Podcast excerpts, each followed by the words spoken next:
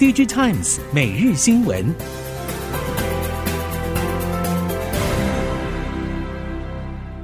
这一次，您也可以入主关埔特区，富宇天骏，自备一百一十八万起，工程结构零付款到交屋，登顶关埔之巅，坐拥科技城新 Costco 双商城，成就人生极致梦想。全国豪宅品牌富宇建设，金铸建筑工艺，见证时代价值。预约专线零三五七九零零九九，富宇天峻。听众朋友们好，欢迎收听《DigiTimes 每日新闻》，我是翁方月，现在为您提供今天的科技产业新闻重点。首先带您关心。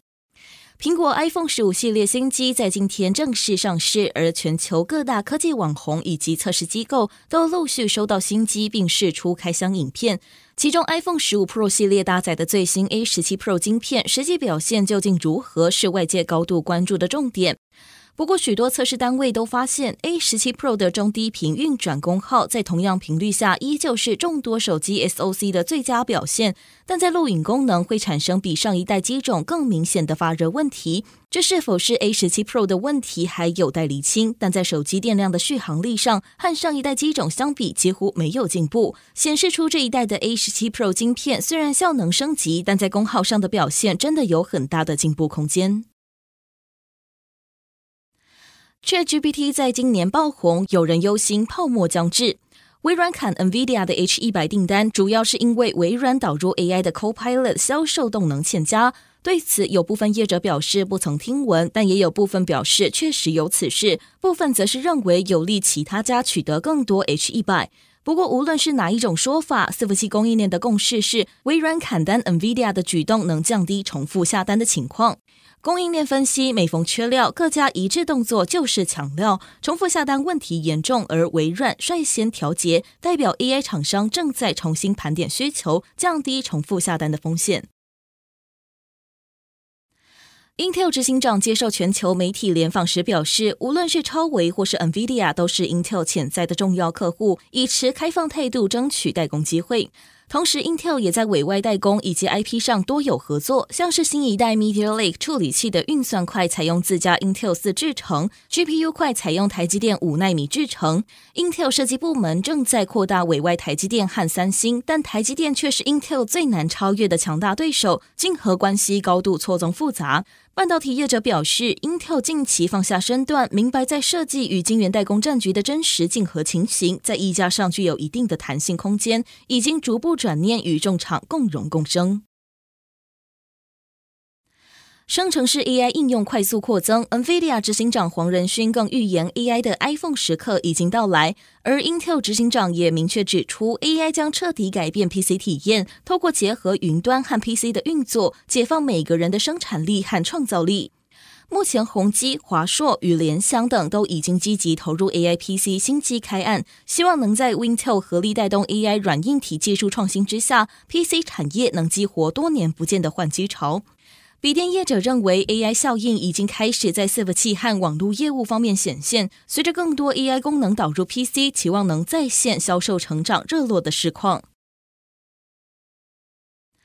苹果日前发表 iPhone 十五系列新机，支援七二无线充电标准。台系 MCU 业者在无线充电市场耕耘许久，业者预估伴随今年下半苹果新机陆续交货，七二无线充电新规格将陆续发酵，有机会刺激无线充电市场的需求。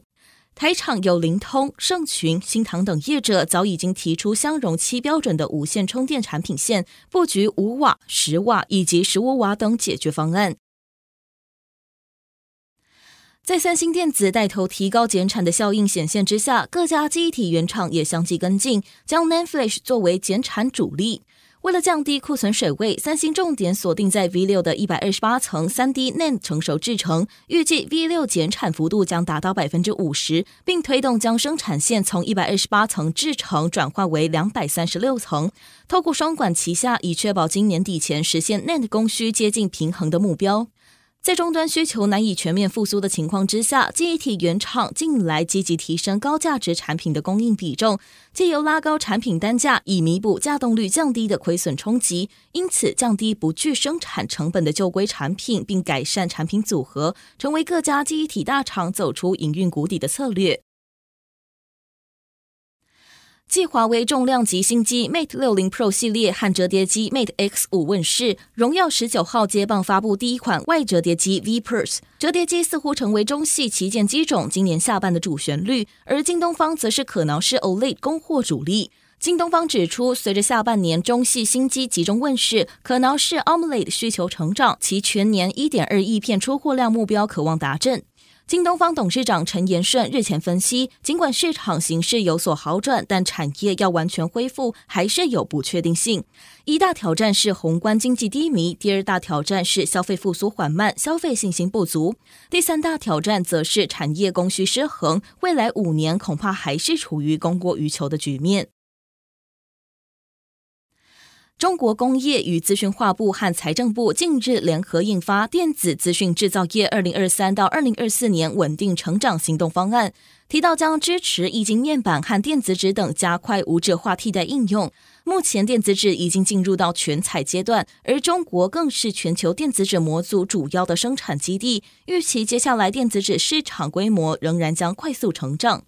根据该方案，中国预期二零二三到二零二四年的电脑、通信和其他电子设备制造业增加价值平均成长百分之五左右。电子资讯制造业规模以上的企业营业营收突破人民币二十四兆元。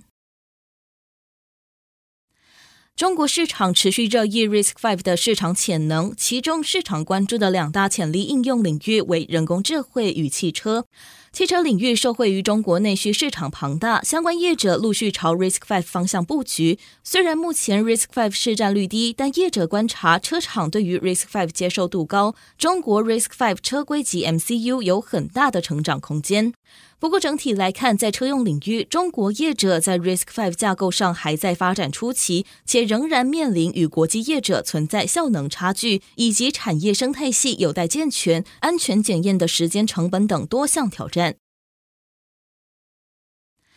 联发科旗下子公司达发举办上市前业绩发表会，达发董事长暨执行长谢清江率领两大部门总经理以及发言人再次登台，对外说明公司的两大领域、四大产品线在市场和技术面的发展前景，以及和联发科在大小平台分进合集的实际成效。谢清江指出，达发和整个联发科集团有非常强的合作关系，无论是有线的各类固网晶片，还是无线的蓝牙、卫星定位晶片，都有和联发科在各类网通装置、消费性电子产品的解决方案平台一起打入客户供应链。其中，固网晶片更是有机会在全球基建热潮之下取得可观的成长。台北荣总与元泰科技合作，将电子纸显示科技导入药学部，运用在药品仓储管理、智慧调剂系统以及智慧药车等管理流程等，借此提升用药安全。除了元泰提供上游的电子纸材料之外，地商科技则导入药库管理系统，在原来的仓储管理系统加入电子标签，借此取代传统纸张标签，不止强化颜色识别效果，及时呈现药品资讯之外，同时也可以掌握药品的库存状态。另外，台湾新创生医则负责打造智慧调剂台，也是首次采用彩色电子纸显示技术，搭配既有的 LED 亮灯导引系统，提供药师在调配药品时的再次确认。而当取药错误或有药品遗漏未取时，也可以自动语音提示。由鸿海转投资的新创公司创新物联，主要利用车联网和 AI 技术建立数据平台，为保险和车队管理等业者提供保费精算和保险即时评估等服务。未来看准全台突破千亿的汽车保费市场大饼。创新物联总经理林俊彦指出，发生车祸时，传统是由保险公司派员调阅行车记录器，相当耗时。创新物联系统能透过 AI 影像辨识，数秒内及时分析影像，大幅提升处理速度，现场等待大约三到五分钟就可以还原并厘清肇事现场。林俊彦也表示，随着车联网技术发展，未来将衍生出相当多可以应用在汽车出行的服务，包括事故理赔、损害防护、保费精算等。